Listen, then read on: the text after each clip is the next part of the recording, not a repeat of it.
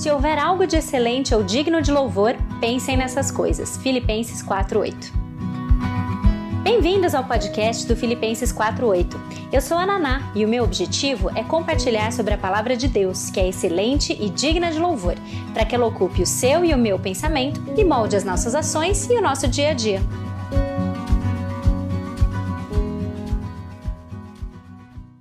Louvem ao Senhor todos os habitantes da terra. Prestem culto ao Senhor com alegria, entrem na sua presença com cânticos alegres. Reconheçam que o Senhor é o nosso Deus. Ele nos fez e somos dele. Somos o seu povo e rebanho do seu pastoreio. Entrem por suas portas com ações de graças e nos seus átrios com louvor. Deem-lhe graças e bendigam o seu nome, pois o Senhor é bom. O seu amor é leal e eterno e a sua fidelidade permanece por todas as gerações. E falando justamente na vida abundante, é que a gente vai falar sobre gratidão e alegria. Salmo 100. Prestem atenção, talvez você já tenha começado a cantar isso. Ah, eu sei qual é, o celebrar com júbilo. Mas vamos ouvir ele inteiro, tá bom? Aclamem o Senhor, todos os habitantes da terra. Prestem culto ao Senhor com alegria Entrem na sua presença com cânticos alegres. Reconheçam que o Senhor é o nosso Deus. Ele nos fez e somos dele. Somos o seu povo e rebanho do seu pastoreio. Entrem por suas portas com ações de graças e nos seus átrios com louvor. Deem-lhe graças e bendigam o seu nome, pois o Senhor é bom e o seu amor leal é eterno. A sua fidelidade permanece por todas as gerações. Existem muitos salmos alegres na Bíblia, mas esse é um dos salmos mais resumidos, concisos e alegres da Bíblia. Por isso, ele é o motivo de eu ter escolhido da gente abrir a, essa live com a leitura dele. Ele é um salmo voltado para a ação de graças que reconhece que aquele que tem o Senhor como Salvador, ele é alguém alegre. A gente vai ver quando a gente falar especificamente de alegria, que ela é não só um privilégio do cristão, mas ela é um dever do cristão também. O cristão é alegre em função de tudo aquilo que ele recebeu. Mas vamos lá. Vamos começar falando de gratidão. A gente já viu santidade, fidelidade, e a gente viu e humildade. E a gente viu que santidade e fidelidade são traços de um caráter piedoso que refletem o caráter de Deus.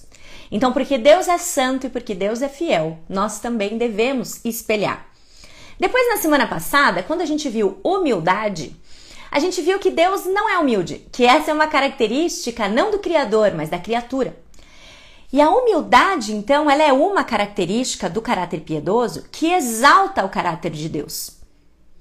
Em especial, a sua majestade.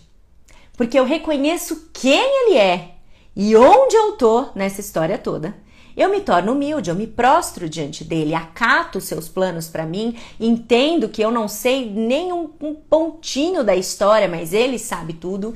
Entendo que quando Deus criou todas as coisas, assim como ele falou para Jó, eu não tava assim, não tenho a menor noção e que por mais que a ciência esteja avançando e progredindo, ela ainda assim vai ser capaz de desvendar só um vislumbre de toda a complexidade dessa criação e desse Deus maravilhoso e desse universo que ele criou. E diante disso, a minha resposta apropriada é a reverência. É o temor reverente e humilde que considera Deus como soberano e não eu. Eu vou para o meu lugar e isso também me coloca no meu lugar, da forma como eu vejo a mim mesmo e as minhas posses e as minhas capacitações e os meus, meus feitos e também me coloca no meu lugar na forma como eu lido e trato os outros.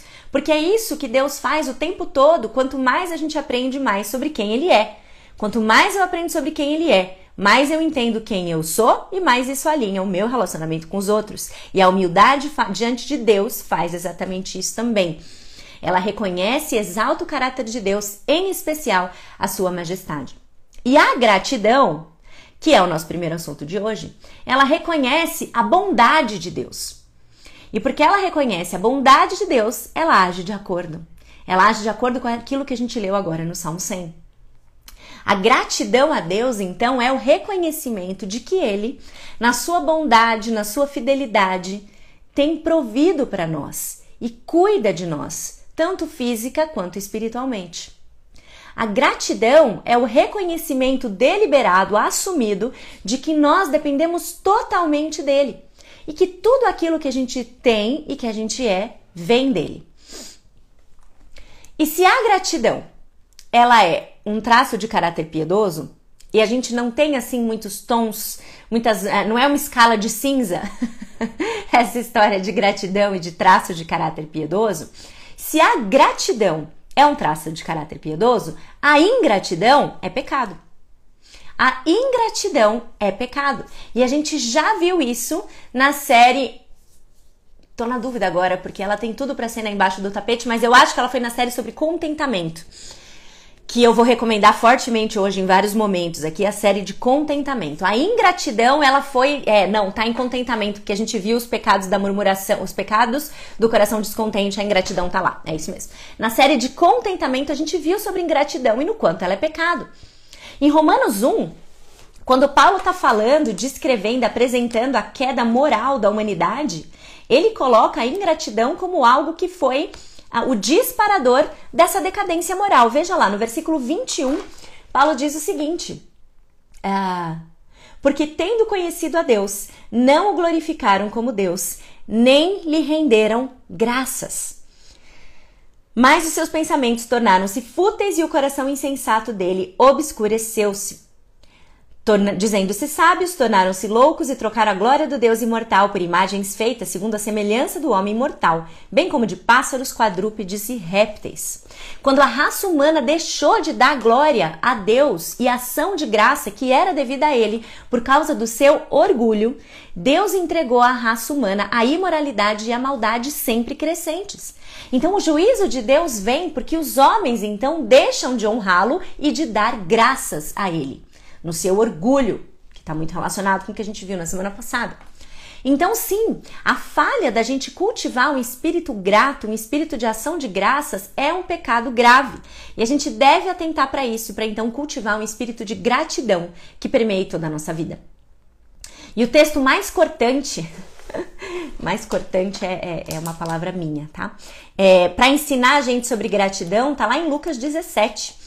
Nós já lemos quando a gente falou, inclusive, lá na série de contentamento, mas vale a pena a gente reler e dar uma sacudida aí no nosso, no nosso interior. Lucas 17, versículos 11 e 19, veja o que diz a palavra de Deus, a história ah, de Jesus aqui nesse, nesse trecho. A caminho de Jerusalém, Jesus passou pela divisa entre Samaria e Galiléia. Ao entrar num povoado, dez leprosos dirigiram-se a ele. Ficaram a certa distância e gritaram em alta voz: Jesus, mestre, tem piedade de nós. Ao vê-los, ele disse: Vão mostrar-se aos sacerdotes. Enquanto eles iam, foram purificados. Um deles, quando viu que estava curado, voltou, louvando a Deus em alta voz. Prostrou-se aos pés de Jesus e lhe agradeceu. Ele era samaritano. Jesus perguntou: Não foram purificados todos os dez? Onde estão os outros nove? Não se achou nenhum que voltasse e desse louvor a Deus a não ser esse estrangeiro? Então ele lhe disse: Levante-se e vá, a sua fé te salvou. Esse texto nos mostra e nos ensina sobre a nossa natureza, porque a nossa chance de ser como os nove é imensa. A nossa chance de ser como os nove que clamaram por um livramento, foram livrados e nunca mais voltaram para agradecer, é imensa. Só que essa passagem também nos mostra não só sobre a nossa natureza e a nossa probabilidade de fazer exatamente isso, mas também nos mostra sobre Deus. Porque Jesus perguntou para esse um que voltou: Não foram purificados todos os dez? Onde estão os outros nove? Jesus estava completamente ciente de que só um dos dez tinha voltado para agradecer. E da próxima, e, da, e no mesmo sentido, Deus é totalmente consciente quando a gente deixa de agradecer as coisas tanto ordinárias quanto extraordinárias que Ele nos concede ainda hoje. Esse texto nos ensina muito e nos coloca numa responsabilidade de ser como aquele um e também de entender que o nosso Deus espera, sim, gratidão diante das coisas corriqueiras e extraordinárias que Ele faz por nós. A Bíblia fala muito sobre gratidão. Só nos Salmos a gente tem mais de 35 menções. O Jerry Bridges, Jerry Bridges diz que ao todo são 140 referências bíblicas que falam sobre dar graças a Deus. A gratidão, ela é essencial na vida piedosa. Ela é essencial na prática da piedade. Um outro exemplo bom que nos ensina sobre gratidão é Daniel. Fala assim, Daniel, Naná, não entendi essa. Eu esperava qualquer coisa, mas Daniel, eu não sei para onde você vai. Vamos lá para Daniel, capítulo 6. Deixa eu só abrir aqui. Daniel, capítulo 6. Nós conhecemos a história de Daniel na cova dos leões. Todos nós sabemos, mas a gente precisa se lembrar como ele foi parar lá sabendo daquele decreto que foi promulgado pelo rei, sem entender direito qual que era as intenções dos seus, né, amigos, entre aspas, é, sabendo desse decreto de que todo aquele que orasse a qualquer deus ou homem que não fosse o próprio rei seria lançado na cova dos leões, o que que Daniel fez? O que que Daniel fez? Ele continuou três vezes por dia, a ajoelhar e a orar. Mas eu quero que você preste atenção em como isso nos é apresentado na Bíblia, em Daniel 6:10. Quando Daniel soube que o decreto tinha sido publicado, foi para casa, para o seu quarto no andar de cima, onde as janelas davam para Jerusalém, ou seja, ele não estava escondido não, viu? Onde as janelas davam para Jerusalém, e ali fez o que se costumava fazer. Três vezes por dia, ele se ajoelhava e orava. A gente costuma parar aqui, mas é, ele se ajoelhava e orava, agradecendo ao seu Deus. Daniel, num país estrangeiro, pagão, certo? Morando ali, depois de tudo aquilo que ele passou em relação à dieta do rei, escolheu não se contaminar, etc, etc. Agora tem mais um plano contra ele, que é de que se ele for pego, qualquer pessoa que for pega, orando e se dobrando diante de outro Deus, vai ser jogado na cova dos leões. Ele não só sabe disso e continua fazendo o que ele sempre fazia, como ele continua realmente fazendo o que ele sempre fazia. Porque ele não só ora clamando a Deus por livramento, mas ele ora agradecendo a Deus agradecendo a Deus. Talvez Daniel tenha sim pedido por livramento, mas deve chamar nossa atenção aqui em Daniel 6:10, que ele orava dando graças. Ele orava agradecendo ao seu Deus, mesmo sabendo do que poderia acontecer. E isso nos ensina, juntamente com o que tem lá em Filipenses 4, versículo 6, que nenhuma situação é tão desesperada que não comporte do povo de Deus ação de graças.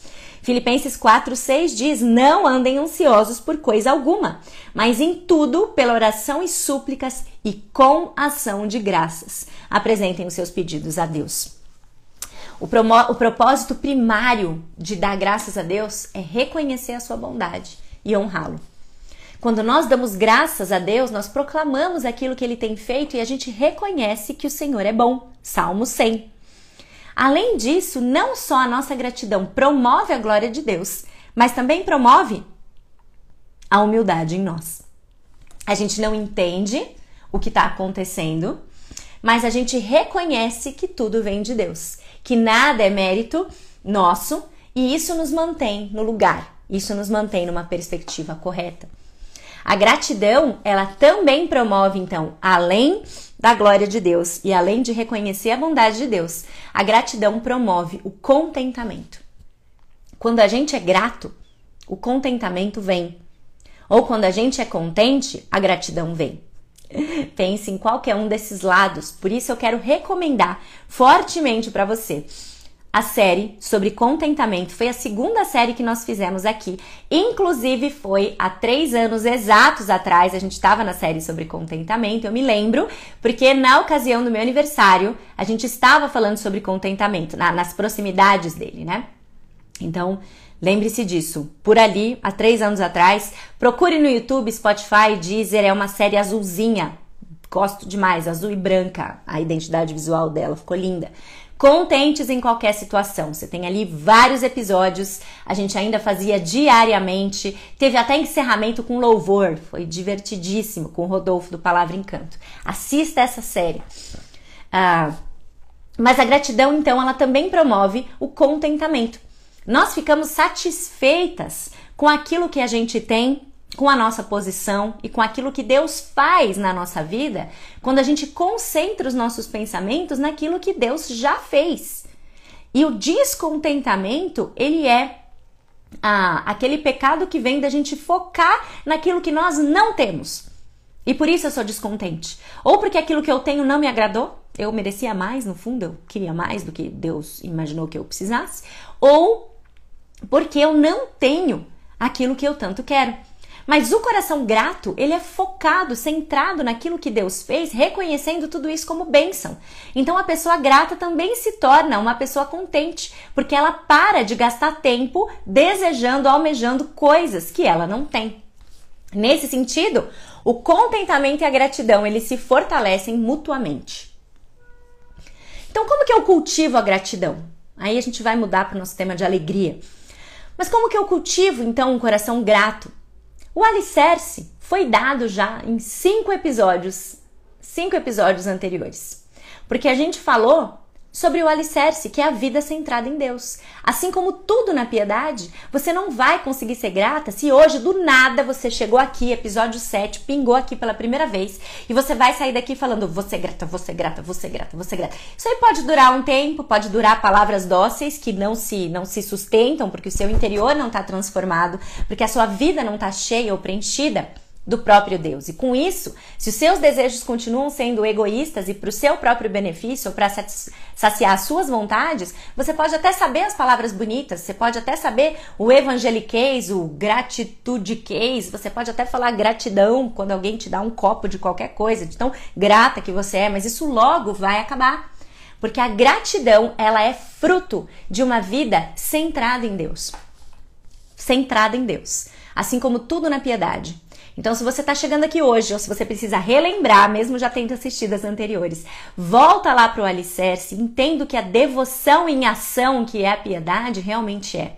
Uma vida que teme a Deus, uma vida que ama a Deus e uma vida que deseja o próprio Deus cada dia mais, cada vez mais.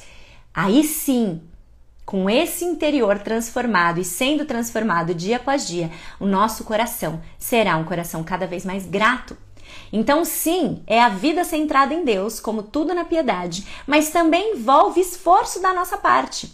Certo? É o Espírito Santo que vai atuar em nós, nos tornando cada vez mais gratas, mas isso vai envolver de nós esforço. Cultivar o hábito de sempre dar graças a Deus por tudo. Efésios 5:20 nos coloca nos coloca nisso, né? E como que eu faço isso? Como eu dou graças em todas as circunstâncias? Algumas dicas ou sugestões que o Jerry Bridges dá e que eu acredito serem extremamente valiosas é a gente cultivar uma lista de oração. No curso de verão que a gente fez esse ano sobre disciplinas espirituais, a gente teve um dia inteiro falando sobre oração. Ah, um dia inteiro, né? Uma aula inteira falando sobre oração e a gente falou sobre os diferentes métodos de você fazer um diário de oração ou de você fazer um caderno de oração, uma lista de oração. Naná, qual é a diferença? Qual é o certo? Não existe o certo, existe aquilo que funciona para você manter a sua comunhão diária com o Senhor. Se a escrita te ajuda e ela me ajuda, se ela ajuda para você, faça isso também. Na gratidão especificamente, quando a gente tem uma lista de motivos pelos quais nós somos gratos de forma permanente, essa é uma sugestão do Bridges bem legal. Isso nos ajuda nas nossas orações a sempre agradecermos coisas que muitas vezes a gente não dá bola para elas porque acha que elas estão no automático.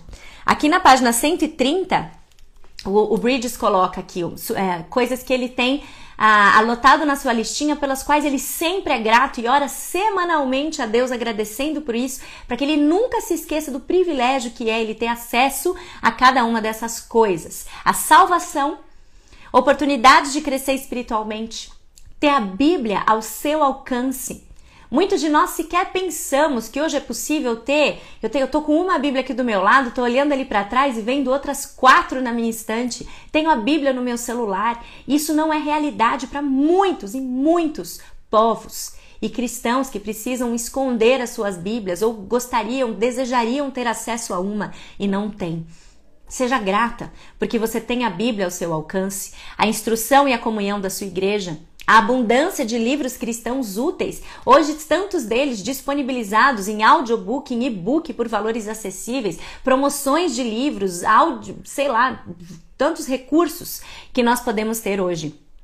Oportunidades de ministério e serviço, pais piedosos, esposa piedosa, filhos que conhecem a Cristo e estão crescendo nele, saúde da minha família, liberdade política e provisão para as necessidades da família. Essa é a lista dele. Qual é a sua? Qual é a sua lista de coisas que muitas vezes você sequer para para pensar no quão privilegiado você é em termos das bênçãos que o Senhor tem te dado e que você deveria ser grato por isso? Como você vai fazer isso vai depender, só lembrando de novo, porque também tem o tal do pote da gratidão que funciona em algumas famílias, funciona em algumas pessoas, em outras não. Eu confesso para vocês, eu já falei bastante de pote da gratidão aqui. Ah, nos últimos dois anos ele tem funcionado com menos ênfase aqui em casa. Talvez por mudanças da nossa rotina, da nossa dinâmica, o crescimento das crianças, não sei. A gente ainda tem o nosso momento anual de fazer a, a ah, os motivos para agradecer e nisso lembramos as coisas do ano, mas o pote da gratidão, ele não tem mais sido algo com tanto tanta relevância aqui em casa, certo? E pode ser que isso já tenha acontecido na sua família também, você esteja, ah, nossa, mas ela está confessando que o pote da gratidão, sim, ele não é um mandamento bíblico, terás o pote da gratidão, escreverás diariamente, é uma forma, é uma estratégia que pode funcionar em diferentes momentos, que pode funcionar para diferentes pessoas, e a partir do momento que ele não serve ou que a sua família não se adapta, o que você pode fazer? O que funcionaria para você e para sua família? Então, o coração grato, para terminar esse assunto, ele é transformado pela renovação da nossa mente. Também não tem segredo, assim como tudo na piedade. Nesse sentido, você não vai cultivar um coração grato se você não tiver a sua mente preenchida por pela palavra de Deus e por motivos que a Bíblia te dá para agradecer certo? Então encha, preencha sua mente com versículos e trechos que falem, que te estimulem a uma vida de ação de graças e deixe-se transformar por isso, porque é assim que o Espírito Santo vai atuar. Até que eu e você sejamos como o leproso que voltou para dar graças a Deus. Como o leproso samaritano contra todas as expectativas e padrões da época, o único que voltou para agradecer, para dar graças a Deus. Que Deus nos conserve gratas, então. Amém? E o outro assunto é alegria. E eu poderia olhar aqui o relógio 7h58 e falei, bom, vamos encurtar a conversa. E é o seguinte: o cristão deve ser alegre, amém? Então eu te vejo semana que vem, nosso tema. Só que a gente vai falar um pouquinho mais sobre isso. Mas a gente realmente poderia terminar por aqui. O cristão deve ser alegre e ponto. A alegria cristã, ela não é só um privilégio. A alegria cristã é um dever. Não é um privilégio, é um dever. Em João 10, 10, que é o versículo chave desta série Vida Abundante, nós lemos que Jesus veio para que nós tivéssemos vida abundante. Ele veio para que a nossa vida fosse cheia de alegria. Ele não veio para que a gente vivesse aqui, tipo, ah, né, empurrando com a barriga até chegar no céu, aqui é só isso mesmo, é só perrengue. Ele veio para que a gente vivesse uma vida cheia de alegria. Qual é o problema? O problema é que nós atrelamos a alegria às circunstâncias. Mas a alegria da vida plena para a qual Jesus veio para que a gente tivesse, ela não tem nada a ver com circunstância. Nós temos um imperativo na Bíblia que diz que nós devemos nos alegrar sempre. 1 Tessalonicenses 5,16. E Filipenses, em Filipenses 4:4, Paulo diz: "Alegrem-se sempre no Senhor". E não só ele diz isso, como ele enfatiza: "Outra vez digo, alegrem-se". Alegrem-se. A alegria, ela não é uma opção só dos extrovertidos. Só da galera que não tem medo de falar em público, só da galera que faz amizade com facilidade, só pra galera de vendas, só pro temperamento tal, com ascendente em tal, né? Não, não, tá? A alegria, ela é um fruto do espírito. Todos os filhos de Deus devem exibir o fruto da alegria. Mas se a gente for sincero, Muitas vezes a nossa vida não caminha assim nessa, nessa alegria toda. E muito provavelmente é porque a gente ainda confunde não só a alegria com ela estar atrelada às circunstâncias favoráveis, mas a gente também confunde a alegria com a pessoa que está sempre sorrindo, mesmo quando não dá, tropeça aqui ou cai a colar. Mas não é essa a definição de alegria. E eu já apresentei em outras ocasiões aqui para vocês, e eu imagino que em várias outras séries, mas a definição que eu mais gosto de alegria, a definição que eu mais gosto de alegria é o sacrifício de louvor. A alegria é um sacrifício de louvor. E aí o trecho que me ajuda a pensar nesse, nesse, nessa definição é Hebreus 12, 2. Hebreus 12, 2 diz o seguinte: Tendo os olhos fitos em Jesus, autor e consumador da nossa fé. Ele, pela alegria que lhe fora proposta, suportou a cruz, desprezando a vergonha, e assentou-se à direita do trono de Deus. Pela alegria que lhe fora proposta, Jesus enfrentou dificuldades. Ele oferece a Deus um sacrifício de não reclamar, de permanecer grato, de permanecer alegre por causa daquilo que ele via lá no final. Ele foi alegre aqui. Ele suportou a cruz, ele encarou a vergonha. E se você olhar para a cruz e for realista com a visão da cruz, você não vai ver um Jesus, um Salvador sorrindo. Você não vai ver Jesus contente ali no sentido da, da, da, daquele sorrisão de orelha a orelha, enquanto cuspiam nele, davam vinagre para ele beber e ele sangrava até a morte. Você não vai encontrá-lo sorrindo ali mas você vai encontrá-lo suportando aquilo ali, porque ele sabia de algo muito melhor que tinha lá na frente. Que para este nosso Salvador, essa alegria que lhe fora proposta era salvar o seu povo. E aí ele aguentou. Aí ele suportou. Aí ele obedeceu e aí ele tolerou. Um sacrifício de louvor pela alegria que nos é proposta. Então, vamos parar com essa visão é, nem sei eu qual, não sei qual. Tentei criar um nome para ela, mas não, nem consegui. De que, de que a alegria ela está vinculada necessariamente a momentos quentinhos, a momentos que aquecem o coração e a momentos felizes. O cristão deve ser alegre porque ele sabe o que lhe aguarda no final pela alegria que lhe é proposta, diante de situações difíceis, diante de situações que ele não entende nada. Ele oferece um sacrifício de louvor e se mantém fiel, se mantém satisfeito na vontade de Deus, se mantém grato e se mantém caminhando sem reclamar. Esse é o cristão alegre. Esse é o cristão que é verdadeiramente alegre. Agora, quais são as pedras de tropeço para essa alegria? Primeira pedra de tropeço para uma vida alegre da forma como nos é ensinado aqui, é o pecado. Pecado na nossa vida mina a nossa alegria. A alegria vem como resultado da nossa comunhão com Deus. E o pecado, ele faz o que? Ele quebra isso. O pecado interrompe isso. A gente vê Davi no Salmo 32, no Salmo 51, falando: Devolve-me a alegria da sua salvação. O fruto da alegria não cresce num coração controlado pelo pecado não cresce. Pecado é o primeiro ladrão da nossa alegria. Um outro ladrão da nossa alegria é a confiança mal colocada. O contrário da gente se alegrar no Senhor, sabe qual é? Não é a gente se alegrar na carne, porque não dá pra gente se alegrar na carne. Verdadeiramente, entendeu? Então, o contrário de se alegrar no Senhor é confiar na carne. É confiar na carne. É confiar na carne, é confiar nas nossas boas obras, é confiar nas nossas realizações religiosas. É confiar no fato de que eu não perco uma devocional de quarta-feira às sete e meia. É confiar no fato de que eu já maratonei tudo. De que a devocional tá em dia, de que a memorização bíblica tá tinindo. Eu tô terminando de decorar Jó agora inteiro. Não, não sou eu, tô, tô, tá? Supondo. Não é, certamente não é meu caso. Não é confiar na memorização bíblica, não é confiar na, na aula EBD que você dá ou que você ouve. Se você confia nisso para sua vida e não em Jesus e na sua graça, você vai se frustrar e você vai ter uma alegria interrompida.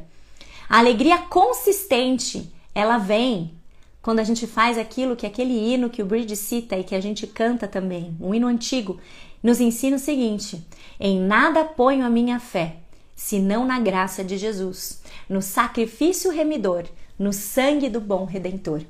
A minha fé e o meu amor estão firmados no Senhor. Estão firmados no Senhor. Esse é o lugar em que a gente precisa ancorar a nossa confiança. Qualquer outro lugar em que a gente ancorar a nossa confiança vai inevitavelmente nos desapontar e mostrar que a nossa alegria foi rapidinho embora, porque a gente estava confiando em outras coisas e não naquilo no qual a gente deve se firmar. Essa semana vimos e soubemos, lamentamos, choramos e também celebramos o encontro ah, do céu do, do Tim Keller, né, um grande, grande autor ah, nós lamentamos e choramos sua morte ao mesmo tempo em que nos alegramos com o fato de que ele conheceu ah, o Salvador e cremos nisso, já está com ele, a quem ele tanto serviu e proclamou nessa terra. E o John Piper, comentando sobre a morte do Tim Keller na semana passada, ele mencionou uma coisa que está escrito de forma muito, muito semelhante aqui no livro do Jerry Bridges. Se o seu nome está escrito no céu, isso é tudo o que você precisa. Isso é uma confiança bem colocada. Se o seu nome está escrito no céu, você tem tanto motivo para se alegrar como o mais renomado e mais bem-sucedido cristão. Se o seu nome está escrito no céu, você tem tanto motivo para se alegrar, e agora eu vou parafrasear, do que o John Piper, do que o Tim Keller, do que o próprio Jerry Bridges. Nada que a gente faz aqui pode se comparar com o fato da gente ter os nossos nomes escritos no céu. Isso é o que mais deve alegrar o nosso coração. Isso é o que mais deve encher o nosso coração de alegria e de esperança nessa vida. O mais humilde dos cristãos, assim como o mais famoso, 60 milhões de seguidores, estão juntos nessa base comum. Os nossos nomes estão escritos no livro da vida. Amém? Essa é a base da nossa alegria. Essa é a base da nossa convicção. Essa é a base da nossa confiança. Não é o que você faz, quão profícuo você é, o seu ministério é. O seu nome está escrito no livro da vida. Isso deve encher o seu coração de uma alegria confiante de que quando você estiver nos seus últimos minutos de vida, você possa declarar, assim como Tim Keller colocou e emocionou um mundo de cristãos: Eu estou pronto para ver Jesus. É emocionante um testemunho desse. É emocionante um testemunho desse, de uma fé tão bem colocada, de uma confiança tão bem firmada. Confiança mal colocada, então, é um ladrão de alegria. Outro ladrão de alegria são as provações. Provações de fé. As provações, elas têm o objetivo de exercitar a nossa fé. Provação não é disciplina. Provação é um exercício de fé. Deus permite que a gente, que a gente seja provado para desenvolver a perseverança em nós e nos levar a depositar as nossas esperanças cada vez mais no fato de que o nosso nome está escrito no livro da vida certo? E a glória que ainda está para ser revelada em nós deve nos motivar e nos manter alegres, mesmo em meio a circunstâncias difíceis. Sabe a Nike? No pain, no gain. sem dor não há ganho, sem dor não há conquista. É mais ou menos nessa linha. A nossa fé e a nossa perseverança, elas vão crescer e se mostrar genuínas e autênticas na dor da provação. É por isso, se você já tem um tempo de igreja, você sabe, você sabe, sabe aquela oração aumenta minha fé? Então, tá maneira. Cuidado da forma que você assim pede, porque a o aumento da nossa fé vem como? Vem por meio de provação. Orou para Deus aumentar sua fé, aperta o cinto. Orou para Deus te dar mais paciência, para ele te fazer crescer em paciência, ele vai colocar só enrosco na sua frente. É isso mesmo. Porque as provações, ela nos forja a crescer em perseverança e na fé. Então aqui a gente pode ter certeza de que ainda que as situações que nos cercam não sejam agradáveis e assim são as provações, as provações elas não são agradáveis, mas elas são nesse sentido boas. Boas. E aí por isso nós confiamos em Deus e oferecemos o sacrifício de louvor. O que, que é o sacrifício de louvor? Estar alegre em meio às tribulações. Como eu cresço em alegria, para a gente terminar aqui. Alegria é um fruto do Espírito. Está descrito lá em Gálatas 5, mas o fruto do Espírito é amor, alegria, paz, blá, blá, blá, blá, blá, blá. E como o Espírito faz para criar alegria no nosso coração? Ele usa a sua palavra. Ele usa a Bíblia. Mas, de novo, ele vai usar a Bíblia se ela estiver aberta, certo? Ele vai usar a Bíblia se ela estiver gravada. Ele vai usar a Bíblia se a gente estiver em contato com ela. Então, essa é a nossa responsabilidade. Deus não vai plantar para nós ali na 1, 7, se você nunca nem, você não sabe nem onde tá, né? Você nunca nem leu, certo? E eu tô citando aqui aleatoriamente um trecho, só para mostrar que muitas vezes a gente fala, ah, ah mas eu, eu, eu não lembro dos versículos, não vem os versículos. O Espírito não manda os meus versículos. Você tá lendo os versículos? Porque se você não tá, fica mais difícil, entendeu? O Espírito Santo ele vai agir, mas a nossa responsabilidade ela é crucial. Nós precisamos encher a nossa mente com a palavra de Deus. Ele vai usar se ela tiver na nossa cabeça. Essa é a nossa parte da equação. Fazendo a nossa parte, o Espírito Santo vai sim agir por meio da palavra e de outras formas também, mas usa a, mas a, a nossa, a mais comum, certo? É essa, ele usar por meio da sua palavra, que é como ele fala conosco. E outra forma da gente cultivar a alegria é confessar e abandonar o nosso pecado. Salmo 32, o Salmo 32 mostra para nós, olha aqui, o Salmo 32 de 1 a 4. Como é feliz aquele que tem as suas transgressões perdoadas e os seus pecados apagados. Como é feliz aquele a quem o Senhor não atribui culpa e em quem não há hipocrisia. Enquanto eu mantinha escondidos os meus pecados, o meu corpo definhava de tanto gemer pois dia e noite a tua mão pesava sobre mim, minhas forças foram se esgotando como em tempo de seca. Quando ele confessa ao longo do Salmo 32, quando Davi confessa o seu pecado, nós vamos vendo, acompanhando a leitura e vendo uma progressão nos seus pensamentos, partindo não só do livramento da culpa, mas chegando na fé de um livramento divino, um testemunho do amor infalível de Deus e a chamada para que nós nos regozijemos em cânticos. Veja só o versículo 11 termina: Alegrem-se no Senhor e exultem vocês que são justos. Cantem de alegria todos vocês que são retos de coração. E se você estava comigo ou em Londrina ou em Americana, você sabe que o Salmo 33, ele nada mais é que uma continuação do Salmo 32, em que Davi no Salmo 32 fala sobre a dor do seu pecado, como ele caminha para o arrependimento e para a confissão. Ele termina essa divisão que nós que, que, que tá feita aqui, né? Sobre a o, o, quanto nós devemos cantar de alegria, e o Salmo 33 começa repetindo essa ideia. Cantem de alegria o Senhor, vocês que são justos, aos que são retos fica bem louvá-lo. E ele segue por mais 22 versículos tanto que você percebe, dependendo da sua, da sua Bíblia aí, que você tem o Salmo 32, ele tá lá, davídico, poema. E no 33 não tem nada embaixo, porque eles são um. Eles são um. E ele está aqui continuando mostrando, cante de alegria a luz do perdão que você recebeu. Quando você confessa e abandona o seu pecado, você tem motivos para se alegrar. Outra questão, a gente cultiva a alegria confiando em Deus. Nós precisamos lembrar disso. Ele é fiel, ele é confiável. Ele não perde o controle, ele não perde a mão e ele é confiável. Ah, dois últimos motivos. Tenha na vida uma visão de longo alcance. Eu já falei, mas é só para a gente sistematizar. O ponto focal da nossa alegria deve ser a esperança da herança eterna que nos aguarda em Cristo Jesus e a revelação final da sua glória. Essa é a nossa esperança maior. É para lá que nós precisamos mirar, saber que os nossos nomes estão escritos no livro da vida. Esse deve ser o nosso, a nossa visão de longo alcance. Nós vamos para lá. Será que nós realmente vamos dizer estamos prontos para ver Jesus? 2 Coríntios 4,18 nos mostra: fixamos os olhos não naquilo que se vê, mas no que não se vê. Pois o que se vê é transitório, mas o que não se vê é eterno. Nossos nomes estão escritos no livro da vida. Esse é o motivo maior da nossa alegria.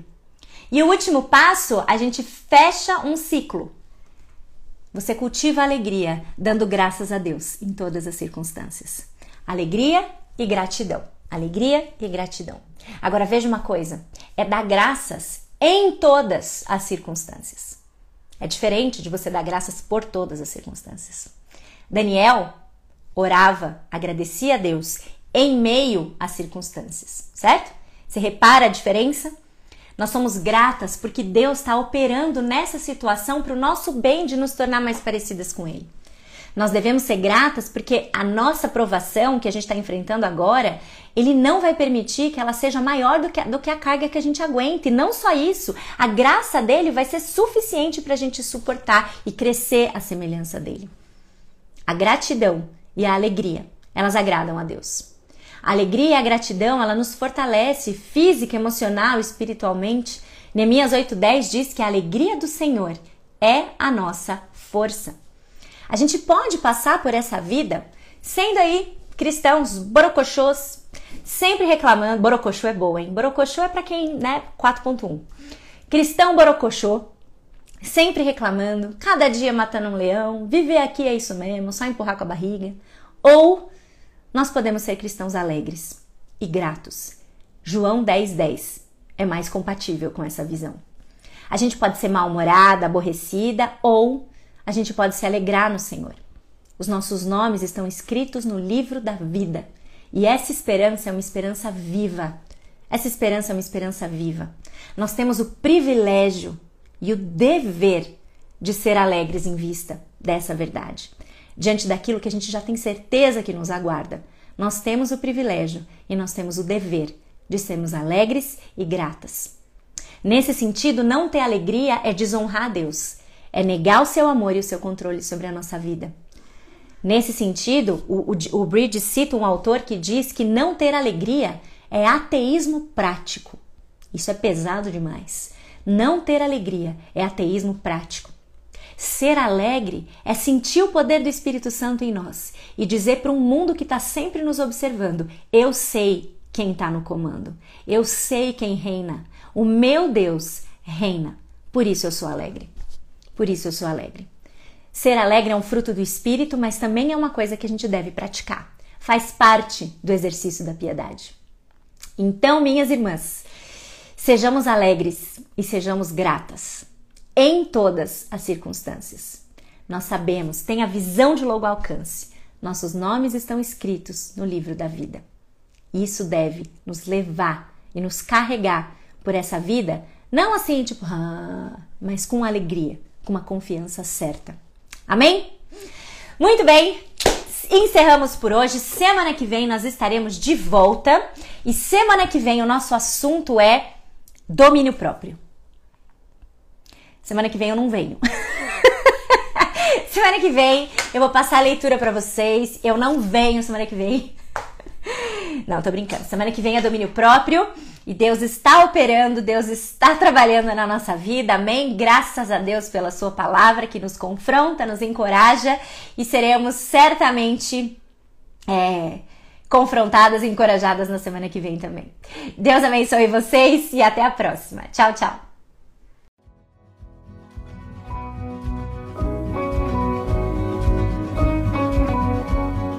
Obrigada por ouvirem o podcast do Filipenses 48. Para conhecerem mais sobre o ministério, ter acesso aos textos, dicas de livros ou mesmo acompanhar um pouco do meu dia a dia, siga o meu Instagram, Filipenses48 ou acessem filipenses48.com. Ah, também estamos no YouTube, Filipenses48. Procura lá. E até a próxima!